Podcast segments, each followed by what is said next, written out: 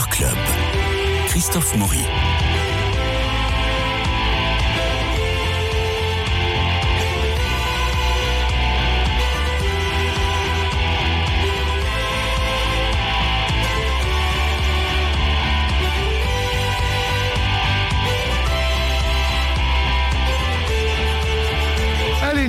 Cinéma de Marie-Noël Tranchant, Dominique Borne, Bernard Médoni, vous êtes là avec vos notes.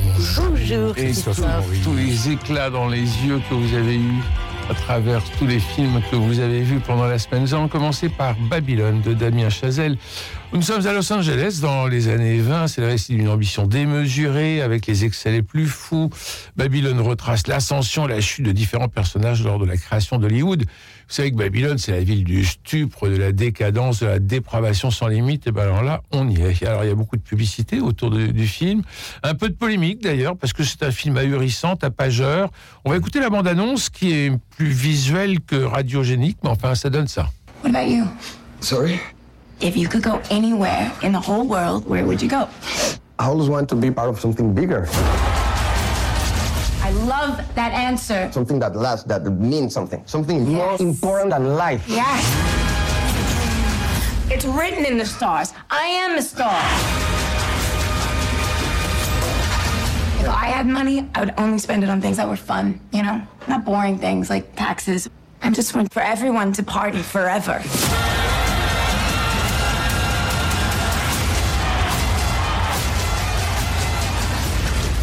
First moved to LA, signs on all the doors said, no actors or dogs allowed. I changed that. And now, y'all ready for something different? Tranquilo, tranquilo, señor.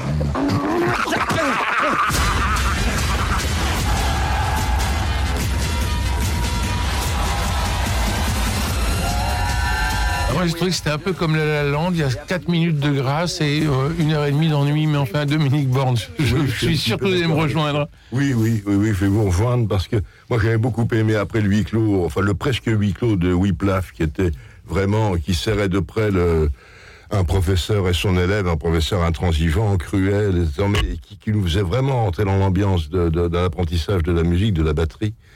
Et après euh, La La Land qui, qui faisait exploser vraiment la comédie musicale avec l'inspiration, certes, Jacques Demy. de Jacques Demy, Oui, mais euh, il y avait quelque chose. Là, il change complètement de camp. Il va dans quelque chose de beaucoup plus, beaucoup plus explosif, beaucoup plus tape à l'œil. On en prend vraiment plein les yeux et plein les oreilles hein, pour une saga symboliste sur le monde du cinéma des années 20-30. Euh, Il y a les soirées, il y a les orgies. Alors on sent qu'il c'est un homme assez complaisant là-dessus. Il y va, il y va très fort. Et le, le plus, le plus embêtant pour moi, c'est qu'on on- on finit par ne plus s'attacher au personnage. On est pris dans la mise en scène qui est, qui est, grand, qui est grandiose, qui, est- qui explose, mais qui est pas. euh, Il bouge tout le temps et la caméra aussi. temps, Alors, voilà, ça bouge tout le temps. euh, C'est un, ciné- c'est un cinéma exacerbé. euh, où, où- où à la fin simplement se, se faufile la morale du métier d'acteur qui est assez intéressante là, qui est à la fois éphémère euh, dans la gloire, puisque la gloire est toujours éphémère. Il y a, un- il y a un très beau face-à-face entre la chroniqueuse et l'acteur et, le- et- et la star, et, euh, et éternel, parce que bien sûr, ils sont, ils sont éternisés sur la pellicule.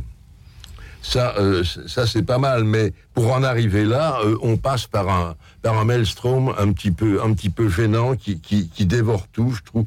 Alors il y a, il y a une critique et un hommage au cinéma, mais euh, on n'est pas. euh, moi, j'ai pas. Les, les- je, suis- resté un peu à l'extérieur du film. J'avoue qu'il y, a- y a un manque de subtilité. Tout ce qu'il a émis dans ses premiers films, on ne retrouve plus du tout là.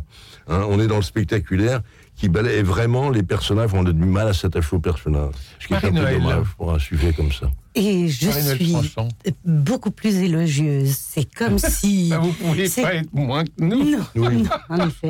C'est comme si vous découvriez La recherche du temps perdu, un prodigieux détour dans l'histoire de Hollywood pour arriver aux larmes d'émotion du temps retrouvé, tout à la fin, quand l'art accomplit le souvenir et lui donne des- ses résonances et son sens, sa vérité actuelle et inactuelle, puisque la fin se situe en 1952, c'est-à-dire l'année de la sortie de Chantons sous la pluie, qui condense, qui est vraiment le chef-d'œuvre de l'art hollywoodien, qui condense euh, toute cette réalité excessive, euh, bigger than life, puisque c'est ça l'échelle du film, parce que c'est l'échelle du rêve.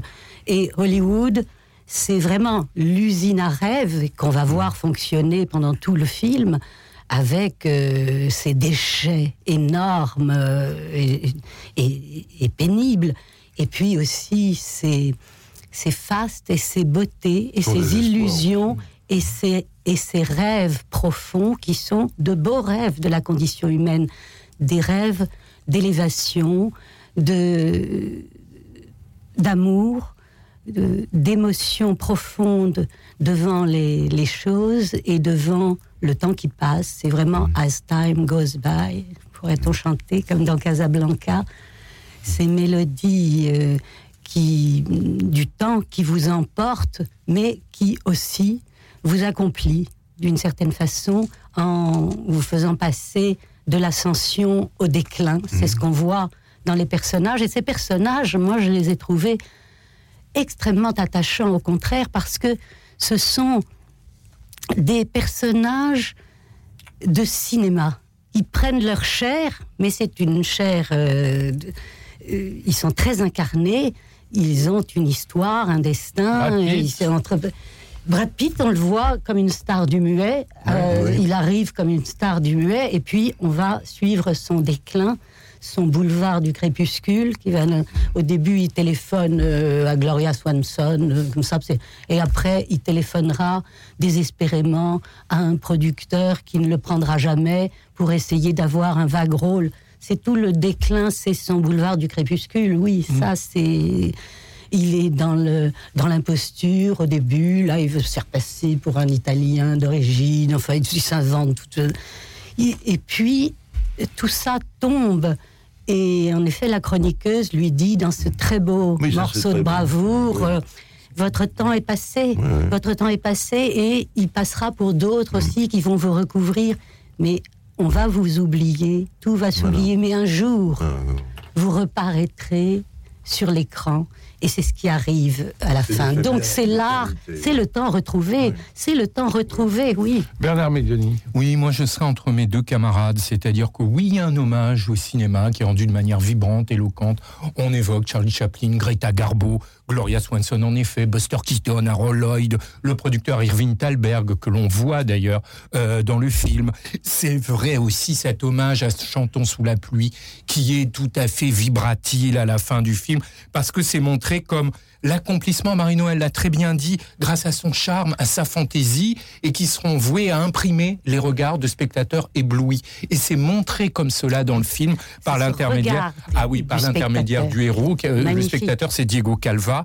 Euh, et c'est vrai que ça, c'est Parce que plus- c'est à la fois son histoire et Oui, et l'émotion du mis en- film. ça, c'est mis en parallèle. c'est très proustien. Les deux versants, vous l'avez un petit peu dit, Marie-Noël, l'usine créative, cette usine qui d'un côté fascine, mais qui assassine aussi, et qui en Mmh, laisse mmh, mmh. beaucoup sur le, sur le chemin. Au début du film, d'ailleurs, vous avez une allusion à un acteur qui est dans une partie dont la carrière a été a interrompue, c'est Roscoe Arbuckle Fati, qui était cet acteur du burlesque. Il a été impliqué dans la mort d'une jeune fille durant une partie, une surprise partie, et sa carrière a été interrompue. Il ne le nomme pas, ça se passe après les faits dans le film, mais il y fait manifestement allusion. Je suis d'accord avec mes deux camarades, la scène où la journaliste donne un verdict sans appel à Brad Pitt, à cette ancienne star du muet, c'est une des plus jolies scènes du film parce qu'elle a de l'intensité et une scène qui n'a pas été citée où il descend, il y a une descente aux enfers avec un personnage trouble, vendeur de, enfin, trafiquant de drogue, interprété par Toby Maguire, qui est également coproducteur du film, qui est le premier Spider-Man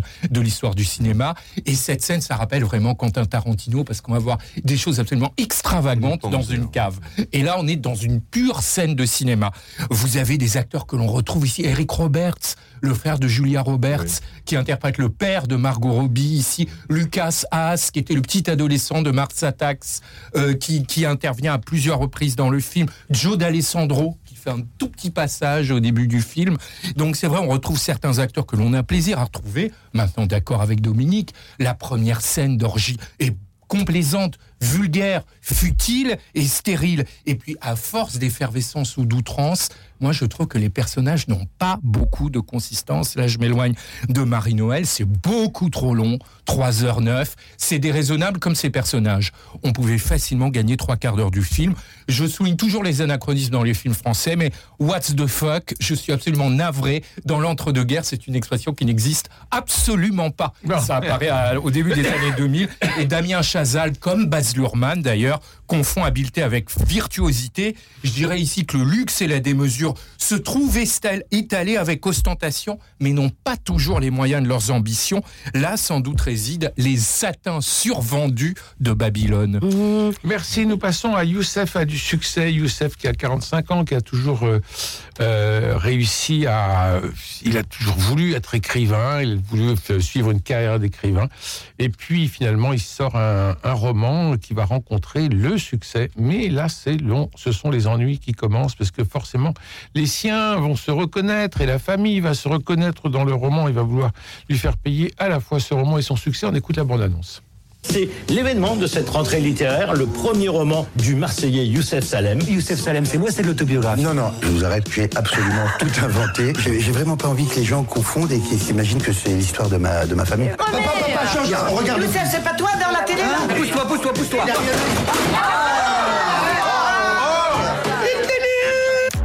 pousse-toi Si mon père il lit ce livre, il me tue. Qui organise sa vie en fonction de son père à 45 ans Bah moi.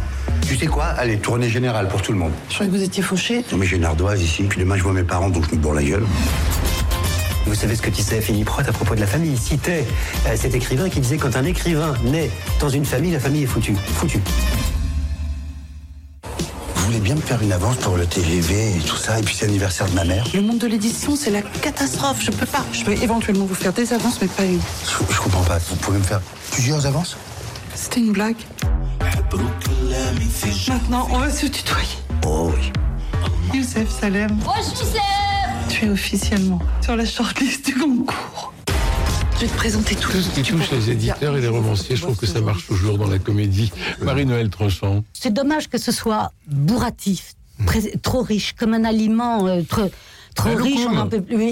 Non, bah oui, enfin, c'est- euh, mal maîtrisé. Il y a trop d'ingrédients, euh, des scènes. Euh, parfois outrancières, euh, caricaturales, comme le, le striptease de Noémie Lvovsky au Goncourt, qui, est- qui est ridicule et qui dure euh, interminablement.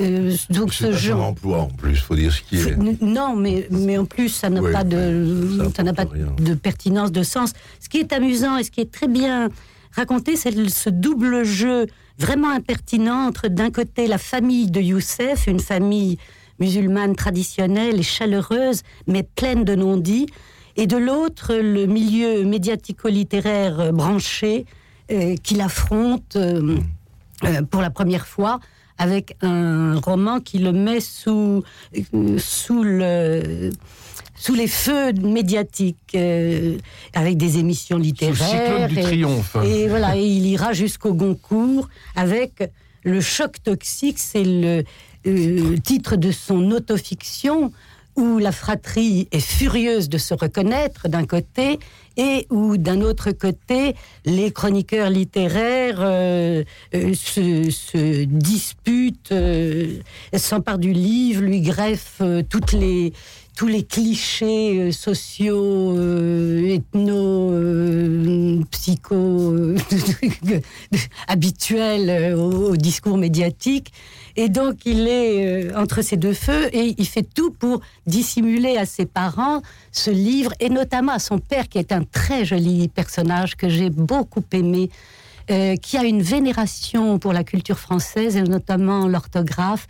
On songe à, à, à Camus, au petit de Oui. ces- cette génération euh, vraiment euh, qui a eu des, des- des instituteurs qui lui ont inculqué l'amour de la langue française, la passion.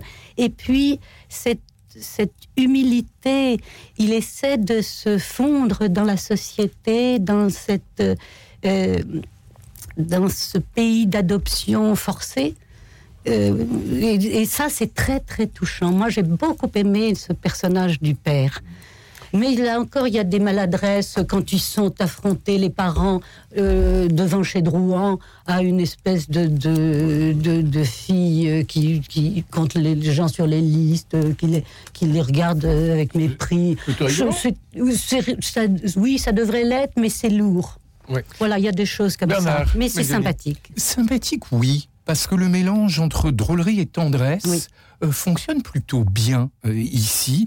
Et mais je, personnellement, je trouvais que c'était ce qui était le plus réussi, c'est toute la première partie sur le roman même, Mmh. où on voit toute cette imagination et en fait après on comprend que c'est une transposition. Oui. Alors la sœur lesbienne toujours, mariée avec une fille, en fait, dans son livre, ce sont deux messieurs, son frère homosexuel, et il fait en fait une une retraduction. Et ça c'est plutôt plutôt très sympathique. Il y a une jolie scène où il va Ra- Ramzi Bedia qui joue d'ailleurs très bien et qui joue avec sa propre sœur hein, d'ailleurs euh, Mela Bedia la jeune sœur euh, euh, très vindicative. C'est sa propre sœur de Mhm. l'acteur principal. Euh, et c'est vrai qu'il rive son clou à une chroniqueuse qui donne des leçons à tout le monde. Alors on voit d'ailleurs qu'il penche plus vers le no- nouvel observateur que vers Valeur Actuelle puisqu'on a tous les représentants dans cette scène de plateau. Et ça c'est plutôt plutôt très sympathique. Je suis d'accord avec Marie-Noël sur ce personnage de père. C'est vrai que c'est intéressant de faire le, par- le parallèle avec Albert Camus, qui était oranais, qui a enseigné au sein du cours Bénichou à Oran, les parents de Pierre Bénichou, et qui donnait des cours de français. Donc ce que vous dites est tout à fait, moi je trouve tout à fait pertinent, si je peux me permettre. Et puis là, alors la comédie, et ça c'est très sympathique, ne fait preuve ni de manichéisme, ni de prosélytisme, ni de moralisme, mais simplement d'humanisme. Et ça c'est très bien. Alors maintenant, la réalisation n'est pas très inventive. Les frères et sœurs auraient mérité d'être un peu plus développés. C'est totalement invraisemblable sur l'histoire du Goncourt. Je pense de, de A jusqu'à Z là-dessus, mais c'est peut-être pas extrêmement grave.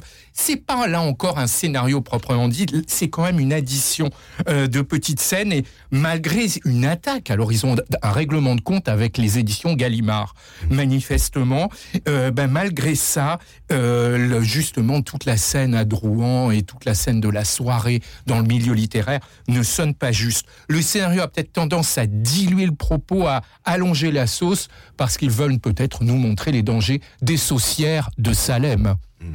Oui, tout à fait. Il y, a un- il y a un mot Euh, qui Dominique Borde. chez, mes- chez les autres chroniqueurs, et comme c'est sympathique. C'est vrai, c'est sympathique, mais ça n'est que sympathique. Bon, ça fait du bien déjà de voir un Oui, c'est déjà sympathique. pas mal. Et- on peut pas ne pas Marine trouver a raison, sympathique. insolent.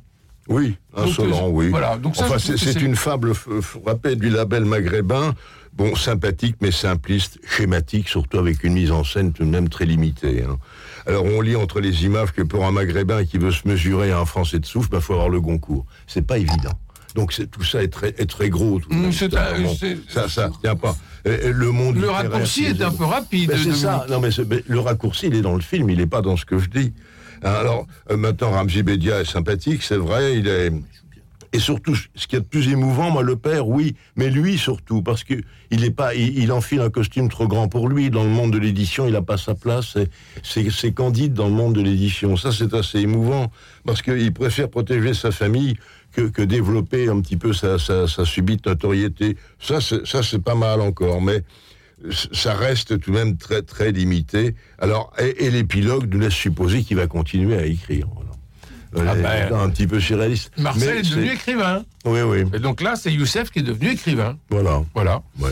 Alors, dans les, euh, dans les ressorties, il y a L'homme à la peau de serpent de Sidney Lumet après euh, Tennessee Williams. C'est pas la meilleure pièce de, Tennessee Williams, ça il faut le dire. C'est l'histoire de Ravier, qui est un jeune musicien révolté, vagabond, qui chasse la Nouvelle-Orléans, qui échoue dans une bourgade du Mississippi. Il travaille pour une commerçante, Lady Torrance, dont il devient l'amant. Et puis il y a Carol Curtret, le qui le poursuit de ses assiduités depuis la Nouvelle-Orléans, qui décide de le perdre. Alors, euh, je trouve que, enfin, il- à mon avis, il y a bien de la longueur. Mais euh, Bernard, vous allez mieux euh, euh, nous en parler. Moi, j'ai trouvé ça très réussi. Ah oui Ah oui, film de ciné Lumet. Il avait déjà fait 12 hommes en colère. Oui. Ce film en 60. Je trouve que c'est réussi parce que d'abord, c'est un modèle d'interprétation avec Anna Magnani et Marlon Brando. Alors, Marlon Brando, formidable. Qui est très acteur studio, mais elle aussi, elle a une intensité des jeux de regard. Morgan Woodward, qu'on ne cite pas aussi, mais euh, qui sera la, la femme, John Woodward, excusez-moi, la femme de, la femme de Paul Newman. Euh, et c'est vrai qu'il y a une intensité, une atmosphère, quelque chose qui n'est pas poisseux mais qui est lourd, le mari qui est au-dessus de la tête des deux amants et qui tape toujours avec sa canne comme l'épée de Damoclès qui a de la fatalité, qui va leur tomber dessus d'ailleurs. Une symbolique biblique, le serpent, le blouson en peau de serpent et les deux jardins qui brûlent parce que eux aussi vont être chassés à leur manière du jardin d'Éden, les deux héros. Et je trouve que on ne s'ennuie pas. Bien sûr, c'est assez statique. Bien sûr, c'est très théâtral. Bien sûr, Tennessee Williams ex- excelle à écrire des dialogues et peut-être moins à écrire des chansons, parce que vous avez une chaîne de chansons, bon, peut-être pas- beaucoup poussé pour pour la chanson. Bien sûr, l'épilogue a de la poigne, mais peut-être un petit peu excessif. Mais en tout cas, on est pris du début à la fin. Et ce couple d'amants maudits on peut trouver ça, trouver ça formidable. Peut-être ici, la clé, c'est dans une sorte de rire tragique pour avoir la résilience. Savez-vous pourquoi, Christophe? Non, mais je vous entends. Parce que le rire du serpent, la force du résilient. Merci, Bernard Medioni. C'est à vous. euh. Constant. Bon, pour moi, vous disiez que ce n'était pas la meilleure place de Tennessee Williams. Oui, je suis d'accord, et c'est pas non plus le meilleur film de Sidney Lumet, qui est quand même un grand metteur en scène. Là, j'avoue avoir été déçu. Le film a beaucoup vieilli et malgré quelques scènes puissantes, ça c'est vrai, il y a une intensité, comme dès l'arrivée de Marlon Brando sous une pluie diluvienne dans un village inconnu, euh, oui, où il toque à la porte de la maison du, shérif et est accueilli par sa femme. C'est, il y a, il y a des scènes comme ça très, oui, très intenses. Marlon Brando, bah, c'est Marlon Brando, alors on le regarde euh, fasciné et en même temps, avec la distance du temps, euh, il y a quelque chose d'un peu affecté dans ça. Ah oui? Ah oui, je trouve dans sa, sa démarche chaloupée, sa façon de alangui, de, de, une espèce de coquetterie. euh, Ça date Ça date, énormément. Ça oui, pris- oui, oui. Ça a pris Oui. des rides. Oui, je trouve. Alors, c'est vrai que malgré tout, il forme un duo euh, très fort avec euh, Anna Magnani, très inattendue, qui elle est beaucoup plus concentrée qu'on ne la voit parfois, euh, moins, moins explosive, moins expansive, mais avec une, une, intensité tragique, oui, assez, assez étonnante et impressionnante. Donc il y a, il y a des scènes, il y a une atmosphère, mais l'ensemble se regarde euh, comme à distance, je trouve, et Le ne- n'a pas. Oui, n'a pas. euh, Non, vous n'avez pas Chat sur un toit brûlant aussi, c'est très lent. Soudain l'été dernier, c'est peut-être la meilleure adaptation de Tennessee Williams au cinéma, mais Mm. euh, c'est souvent très très lent. Un tramway Nobel Désir aussi, c'est très Oui, parce que c'est c'est chargé de, de névrose intime, de, de- de- de- et puis de cette atmosphère moite du Sud qui, est- qui est tellement euh, Tennessee Williams, euh, c'est ce côté peu poisseux, de- chargé en- de, de suspens, on ne sait pas ce qui peut arriver, de menaces. C'est oui, ça, ça dit quelque chose, mais ça ne va pas au bout d'un- d'un propos, vraiment. Et le seul Il y a- contre tous, on le sent très bien hein, dans le film. Bernard, oui. Euh, parce que je ne savais pas si Dominique voulait intervenir. Non, non, ah non, non, parce que là, vous avez les amants maudits qui vont se retrouver. C'est la singularité qui va être la singularité, opposée à la collectivité obstinée et acharnée. Oui, mais il y a Il y a beaucoup de films américains qui Oui, font la ça. tellement- impitoyable, je sais que vous avez, oui, mais il y en a euh, d'autres, mais c'est très très bien montré à la fin, et pour des raisons, on le voyait aussi dans l'équipée sauvage d'ailleurs, avec le même Marlon Brando euh, sept ans plus tôt, et c'est vrai que ça c'est très très bien montré parce qu'on s'attache à eux avec ce regard de femme témoin à la fin de John Woodward qui est désolé pour lui et qui elle aussi est une figure de la marginalité et qui est l'une des seules qui va avoir de la peine à la fin du film. Et puis avec ce personnage de clochard un peu céleste, un peu lunaire, je sais que ce sont des poncifs, mais ici, mais un qui, peu. mais Mais qui c'est traverse pas des poncifs, mais ça a été déjà vu. A été revu. je trouve qu'il apporte ne- une sagesse. Et quand Marie-Noël dit le jeu a vieilli, est-ce que leur jeu ne va pas moins vieillir que celui des acteurs de Babylone? Eh bien non, je ne crois pas parce que justement le, le jeu des acteurs de Babylone, il a déjà vieilli puisqu'il sort du passé Oui, mais du Margot cinéma. Robbie est tellement Mar- dans l'outrance Margot début Robbie, oui, c'est à la fois Marilyn, My Fair Lady. euh, c'est tout qui est- fait le charme de Non, mais dans le. Il me reste à remercier euh, Marie-Noël Tranchant, Dominique Borde et Bernard Médieu. Merci surtout à Cédric Thomas pour la réalisation, Philippe Alpeuch pour le générique, François Dudonné pour l'organisation des studios et Louis-Marie Picard pour l'animation du web sur lequel vous retrouverez cette émission demain jeudi pour Culture Club spirituel en partenariat avec la Procure. Jean-François Rod et moi, nous accueillerons Patrick Lang, un jésuite qui présentera son guide pour préparer son mariage et parfaire sa vie conjugale. C'est tout un programme. Mais ça, ça sera demain. En tout cas, aujourd'hui, je vous embrasse.